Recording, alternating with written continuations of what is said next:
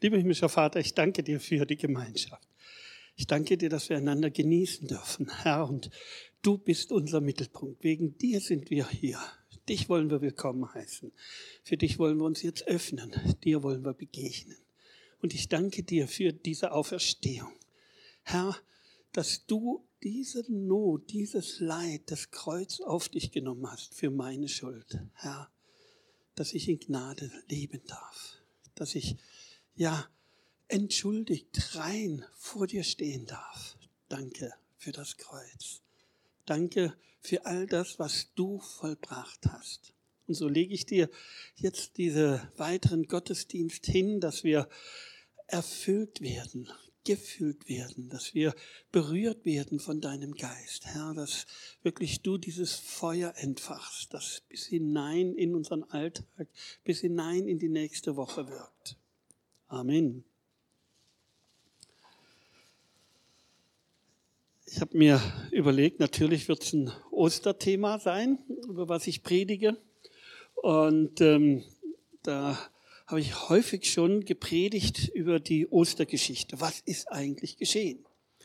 Über das Grablegung, über wer war als erstes am Grab, wie ist da der ganze Ablauf. Und ich habe gedacht, ich will heute ein bisschen einen Blick auf etwas anderes werfen. Und zwar, ich habe es überschrieben mit die wirkliche Osterhoffnung. Ostern soll uns ja eine Hoffnung, eine Perspektive, Zukunftsperspektive geben. Und ähm, da ist wirklich die Frage, die, mit der ich anfangen möchte, eine, die so geformt und so hinzielt auf das, was hoffst du? Was erwartest du von Ostern? Und da ist es immer richtig spannend. Ich habe gelesen, vor zwei Wochen haben sie eine neue Statistikerhebung gemacht und da ist es so, dass seit dieser jetzt aktuellsten Statistik Deutschland überwiegend nicht mehr von den Großkirchen, also christlich geprägt ist. Habt das auch gelesen? Also wir waren, glaube ich, bei 51 Prozent bei der letzten Statistik und jetzt sind wir bei 47 Prozent. Also evangelisch, katholisch zusammen wir erreichen noch nicht immer mehr 50 Prozent der Bevölkerung Deutschlands mit dem Evangelium. Und das ist immer spannend, diese ähm, Interviews im Fernsehen zu sehen, wo dann Leute gefragt werden, was verbindest du mit Ostern? Was ist Ostern für dich? Und dann die Antworten, die da kommen, ist eben viel mit Osterhasen, viel mit irgendwelchen Nebensächlichkeiten, Geschenken, Feiertagen. Das ist im Bewusstsein der Leute. Aber worum geht's wirklich? Und auch bei Christen ist Ostern oftmals ein Zurückschauen. Und von da aus ist so mein Punkt die wirkliche Osterhoffnung. Und da finden wir vom Paulus genau dort von ihm ausgedrückt, was seine Osterhoffnung ist, was sein Blickrichtung ist. Und für mich war das toll zu erleben, wie weit und wie tief das geht. Ich nehme euch mit, für die, die es mitlesen wollen, im 1. Korinther 15 ist dieser Text, die Verse 19 bis 28. Hören wir auf Gottes Wort. Da heißt es ab Vers 19, Hoffen wir allein in diesem Leben auf Christus, so sind wir die elendsten unter den Menschen. Nun aber ist Christus auferstanden von den Toten als Erstling unter denen, die entschlafen sind.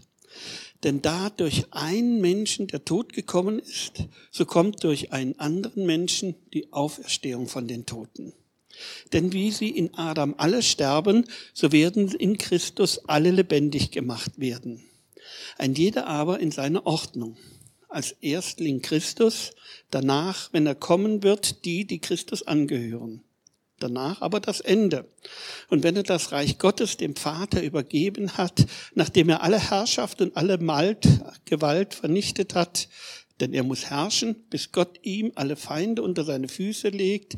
Der letzte Feind, den er aber vernichtet wird, ist der Tod. Denn alles hat er unter seine Füße getan, wie in dem Psalm 8, Vers 7 steht. Wenn es aber heißt, alles sei ihm unterworfen, so ist offenbar, dass der ausgenommen ist, der ihm alles unterworfen hat. Wenn aber alles ihm untertan sein wird, dann wird auch der Sohn selbst untertan sein, dem, der ihm alles unterworfen hat, damit Gott sei alles und in allen. Soweit der Text. Wir haben es wieder mit einem Paulus-Text zu tun, der voll von Informationen geknallt ist, der richtig, ja, ich stelle mir vor, wie Paulus da sitzt und sich klar macht, was ist eigentlich Auferstehung? Was ist so eben diese Osterbotschaft? Und als erstes, und so drei Punkte möchte ich herausarbeiten, worum es geht, die da drin steht. Als erstes nimmt das für sich persönlich. Ich lese es nochmal. Hoffen wir allein in diesem Leben auf Christus, so sind wir die elendsten unter allen Menschen. Also wenn ich nur aufs Diesseitige schaue, nur auf diesseitige mein Christentum lebe, dann sagt er, taugt es nicht viel. Eine andere Übersetzung heißt, sonst wäre alles zwecklos. Eben einerseits dieses, wir sind die elendsten, andere Übersetzung, es wäre alles zwecklos. Wenn wir diese Perspektive nur haben, Christus war ein guter Mensch, Christus will meine Moralmaßstäbe predigen, prägen, Christus will mir jetzt in diesseits helfen, das stimmt. Aber er sagt, das ist viel zu wenig. Meine Hoffnung geht weiter. Also das ist so dieser erste Bereich, den ich herausarbeiten will. Und der nächste Bereich, der mir wichtig wird, ist der, dass durch Christus, durch die Auferstehung eine Initialzündung geschieht. Er spricht da von diesem Erstling. Und es wird weitere geben. Und er führt auf, wer die weiteren sind. Und der dritte Bereich, der hier in unserem Text zu finden ist, ist dieser Ausblick auf die Zukunft, auf das, dass alles Christus untertan gemacht werden muss. Und das ist dieser Punkt, dass selbst der Tod seine Macht verliert und der letzte Feind, der Tod, auch nicht mehr zum Zuge kommt. Also diese drei Punkte will ich heute beleuchten.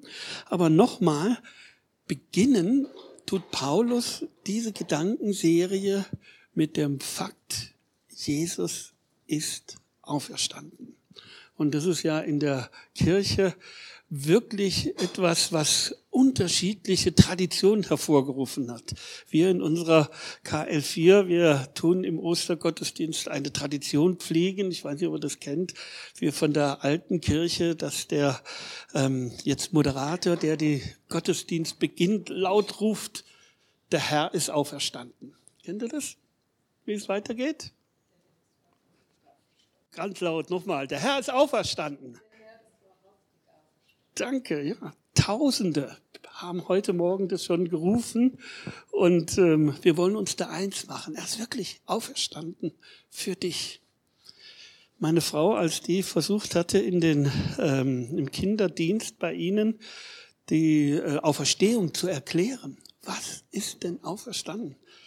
Ähm, sie arbeitet in einem äh, städtischen Kindergarten, Betriebskindergarten und ähm, sie sagt, sie hat die kleinen Kinder gefragt, was tust du mit Auferstehung, mit Ostern verbinden? Und da hat die Kindergartenleiterin Folgendes gemacht. Die hatten so kleine ähm, Lebensmittelboxen, ich weiß nicht, ob ihr die kennt, die man so verschließen kann. Gell? Und die hatte sie jedem dieser Kinder gegeben. Die hatten so ein bisschen eine Eiform ja, zugegebenermaßen. Und sie hat dann die Kinder rausgeschickt und hat gesagt, sammelt mal, was euch auffällt, was ihr mit Ostern verbindet. Und die Kinder sind rausgegangen und haben gesucht im Freiraum. Und als sie zurückkamen, war es richtig spannend zu gucken, was haben die Kinder da gefunden. Und ich habe eben diese Geschichte äh, Mords gerne gehört und Mords interessant gefunden. Da kamen dann Blumen zum Vorschein, Knospen, die da losgingen. Da kamen dann so ein kleiner ähm, Schmetterlingsraupe zum Vorschein. Gell? Und viele tolle A's und O's, was die verschiedenen Kinder mit Ostern verbindet. Natürlich auch Ostereier, Osterhasen, so Süßigkeiten war drinnen. Und ähm, es war so ein integrativer Kindergarten. Philipp, Philipp war und ist ein Kind mit Down-Syndrom. Ja, und ähm, als sie so aufmachten die verschiedenen Boxen, was sie mit Ostern verbinden. Dann öffneten sie so eine Box und die war leer, nichts drinnen. Und ähm, dann alle Kinder, wie so Kinder sind, boah, wer war denn das? Und Philipp sagte, das ist meine Box.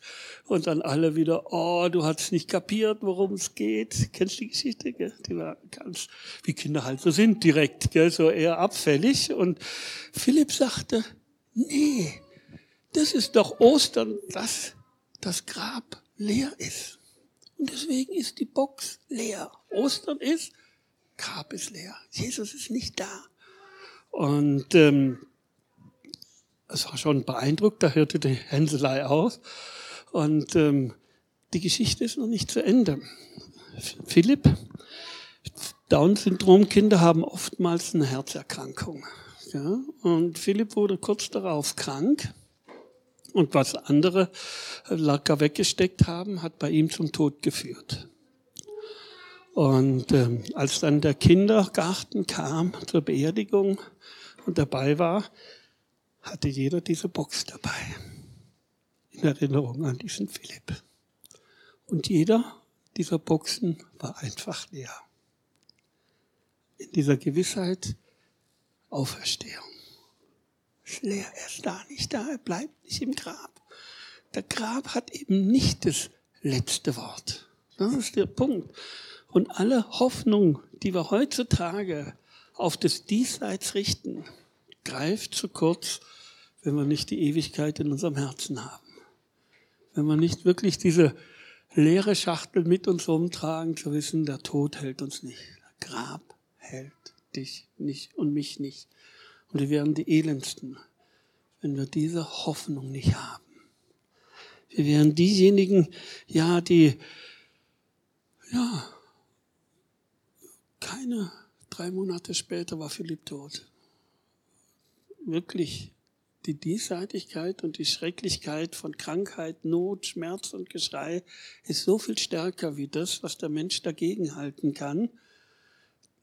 Wenn wir jetzt auch den Krieg in der Ukraine nehmen, sollte ganz praktisch schauen, dass, ja, wie furchtbar dort das Leben und das Überleben ist und wie machtlos der normale Mensch da steht. Wir dürfen wissen, wir als Christ, der Tod hält uns nicht. Der Tod ist nicht das, was als letztes triumphiert. Also, weil Jesus auferstanden ist, der erste Gedankengang, weil Jesus auferstanden ist, können auch wir auf unsere Auferstehung hoffen und bauen und trösten und da sicher sein.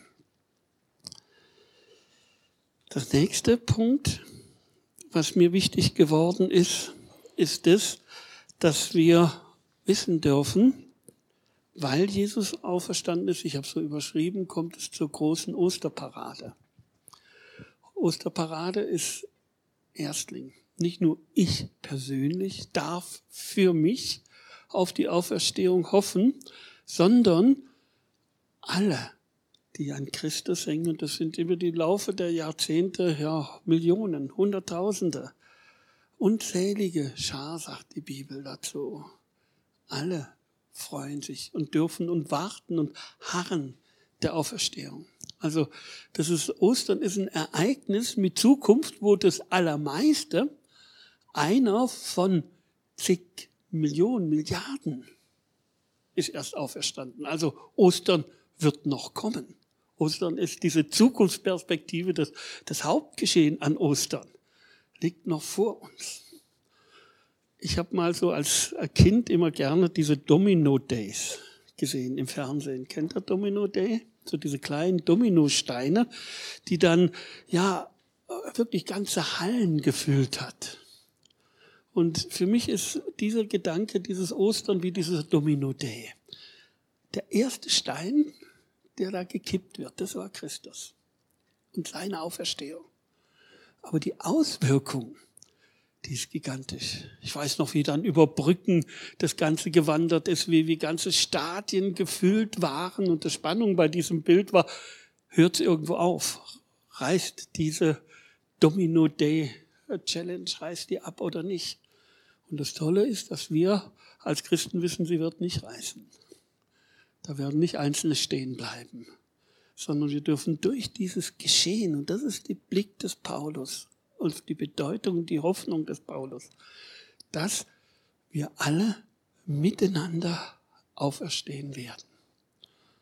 Und ich habe da so eine innere Vision vor Augen, wo dann wirklich, ja, Petrus mit Johannes und Paulus zusammen gemütlich irgendwo sitzen und sich unterhalten, wie es damals war.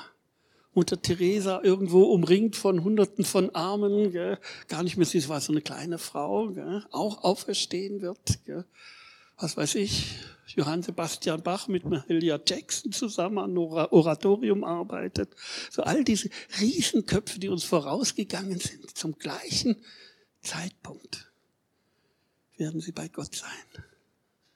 Ja, die, die in der Ukraine jetzt ihr Leben verlieren, die hoffen, wie heißt es in der Bibel, die sich sehnen nach Gerechtigkeit. Denn ihrer ist das Himmelreich, sagt Jesus. Die dort wirklich, ja, zu Unrecht gelitten haben. All die werden versammelt. Und die Frage ist, bist du dir sicher, dass du auch dabei bist? Die Christen werden auferstehen zuerst. Muss ich schon festmachen. Mit Gott. Ja? Ja. Auferstehungshoffnung. Domino Day, wenn du nebendran stehst, neben dieser Linie derjenigen, die zu Christus, die dazugehören, die dafür ausersehen sind, das ist dann blöd. Ja, klappt dann nicht. Ja. Also ein Punkt dieser Auferstehungsgewissheit ist wirklich geknüpft an deinem Verhältnis. Bist du dran an Gott oder bist du nicht dran? Bist du dabei? Gilt dir diese Hoffnung oder gilt sie dir nicht? Und das Schöne ist, eben, sie kann dir gelten. Das ist nicht so schwierig. Dort wirklich diese Verbindung und diese Hoffnung, diese Gewissheit im Herzen festzumachen. Also, weil Gott auferstanden ist, weil Gott Gott ist, hat er die Kraft, dich mitzunehmen. Und das Geschenk der Auferstehung ist etwas, was man sich nicht verdienen kann.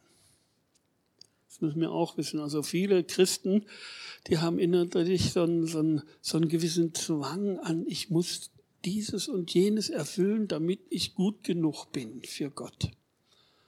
Und damit hat Gott ausge, aufgeräumt und hat gesagt, für dieses Erlebnis der Auferstehung kann man nicht gut genug sein. Da dreht sich nicht darum, ob du perfekt bist, ob du dich genügend angestrengt hast, ob du irgendeinem Standard genügst oder nicht genügst. Sondern es geht lediglich darum, nimmst du das Geschenk und das Angebot Gottes auf oder nicht. Und ich finde Luther da so wichtig, der immer wieder betont, dass an seinem Möglichkeiten, an seinem Leben, und er war für mich ein gigantisch tolles Vorbild. Aber er sagt, wenn er auf mich guckt, dann sehe ich nur einen alten Matensack, der es nicht verdient. Und das ist so dieser Punkt. Ostern ist auch wiederum die Botschaft, wir können uns den Himmel nicht verdienen. Also nicht irgendetwas, was an deiner Leistung oder meinem Erlebnis hängt. Also, von da aus es ist wichtig, im Herzen zu haben und sich darauf zu freuen, auf diese Einheit all derjenigen, die Gott nachfolgen. Und ich freue mich wirklich, ich bin schon gespannt. Und ähm, ich habe mal folgenden Satz gehört, wir werden staunen über all diejenigen, die wir im Himmel vorfinden, von denen wir es nie gedacht hätten. Was? Der ist da oben. Und wir werden verblüfft sein, Leute im Himmel zu vermissen, von denen wir sicher gedacht hätten, dass sie da wären. Also auch das ist so ein Spannungsbogen. Man kann nicht in den anderen reingucken. Man weiß nicht, wer auf seinem Totenbett noch einfach wie dieser Schächer am Kreuz noch sagt. Wenn du in deinem Reich angekommen bist, Gott, wenn du dein Reich angetreten hast, dann denk an mich. Und das war eine Sache von dieser Sekunde, kurz vorm Sterben. Und Gott konnte ihm sagen, heute noch wirst du drin sein. Und von denen, die Bibel sagt mal, auf ihr Ende schaut, das ist entscheidend. Und wenn sie am Ende noch dran sind. Oder ob sie am Ende einfach wirklich die Hoffnung aufgegeben haben. Aber, Stichwort Hoffnung aufgeben, Paulus bleibt nicht an diesem Punkt stehen mit dieser Osterparade. Und das ist so diese dritte, tiefere Ebene, die ich noch kurz ansprechen möchte. Der Blick auf Ostern, auf die Auferstehung, die hat als Zielpunkt den letzten Feind, den Tod. Auferstehung für Paulus und dadurch auch für mich hat diese Perspektive, Jesus ist so mächtig, dass er selbst den Tod besiegt. Dass er selbst dieses Ende, von denen alle wissen, dass alles zum Ende kommt, dass er dort dem Tod die Macht raubt und diesen letzten Feind ja, Gott zu Füßen legt. Hölle, wo ist dein Stachel? Tod, wo ist dein Sieg? Das ist dieser Gedankengang, den wir heute feiern dürfen, heute haben dürfen. Und ich kann euch sagen, ich habe immer wieder ähm, jetzt äh, auch in meinem Tätigkeit Beerdigung durchgeführt. Auch dieses Jahr etliche Beerdigungen, Bestattungen. Und ich habe noch nie diesen Begriff verstehen können, wo, wo diese Welt geprägt hat, so Freund, Freund Hein zum Tod, dass der Tod irgendwie eine Erlösung ist oder ja, man liest manchmal in so Sterbenachrichten, gell, dass ähm, der Tod dort eine Befreiung bedeutet vor irgendwelchen Leiden.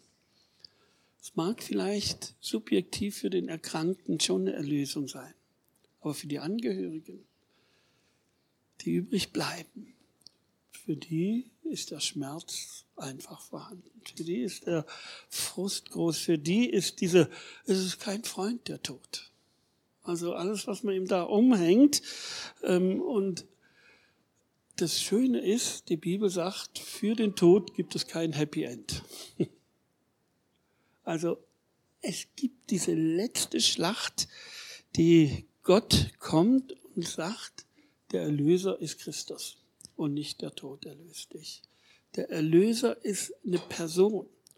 Und wenn du deine Hoffnung auch wiederum, da möchte ich diesen Kreis schließen, worauf hoffst du, wenn man so seine Hoffnung hat auf Ärzte, auf Medikamente, auf irgendwann mal wird es besser sein, mag diese Hoffnung temporär vielleicht erfüllt werden. Auch auf Gesundheit, aber irgendwann mal werden wir alle sterben. Und das ist dieser Punkt. Und die biblische Aussage ist, und obgleich du stirbst, wirst du in Christus leben. Ja, ob ich lebe oder sterbe, so sagt Paulus, vollkommen egal. Ich werde bei Christus sein. Und oftmals ist unser Arbeiten, unser Wirken, unser Bemühen, unser Lehren so sehr auf das Diesseitige fixiert. Auf das, dass man jetzt hier so auf diese sichtbare Oberfläche, ja, sage ich mal. Und zwei Drittel von einem Eisberg ist die unsichtbare. Du glaubst nicht, wie viel du in deiner Seele, in deiner Persönlichkeit, in deinen Erinnerungen hast, wo die Menschen, vielleicht sogar du selbst, kaum Zugriff haben, die trotzdem dein Handeln und dein Leben beeinflussen. Und nochmal, mit was für einer Hoffnung fühlst du dich innerlich? Mit was für einer Perspektive lebst du? Und die Einladung heute Morgen ist, lebe Perspektive Ewigkeit. Lebe Perspektive Auferstehung. Lebe so in dieser Gewissheit, ich muss in dieses kurze Leben nicht alles reinpacken, was noch geht, sondern ich habe wirklich Zeit vor mir. Das Schönste kommt noch. Und wenn du das verlierst in deinem täglichen Alltag, trifft dich das Wort, du bist der elendste unter allen Menschen. Weil, wenn du hin und her hinkst und dieses aus dem Auge verlierst, dann bist nicht ganz diesseitig und bist nicht jenseitig orientiert. Und das Ziel ist, dass wir geprägt sein dürfen von dieser Gewissheit, nichts und niemand kann mich scheiden. Weder Tod noch Engel noch irgendwas anderes von der Liebe Gottes. Sei geliebt. Amen. Ich bete noch kurz. Lieber himmlischer Vater, ich danke dir, dass du uns deinen Sohn geschickt hast, gegeben hast, dass du einen Weg gefunden hast, ja, den Tod mit all seinen Schrecken zu besiegen. Und ich danke dir, dass wir in dieser Gewissheit heute leben dürfen, heute feiern dürfen. Dass weder Corona noch die Macht hat, noch Putin, noch irgendwas sonst. Herr, und das sind schon mächtige Feinde, aber du hast den Feind besiegt. Und so möchte ich dich bitten, Herr, dass wir miteinander das in unserem Leben tragen, dieser Hoffnung Ausdruck verleihen dass wir nicht nur für uns diese Hoffnung halten, sondern für Nachbarn, für Freunde, für allen, die uns begegnen. Herr, Perspektive Ewigkeit. Gib, dass wir dort, wenn die Not kommt, wenn der Druck kommt, unsere Häupter erheben und wissen, deine Erlösung ist nahe. Amen.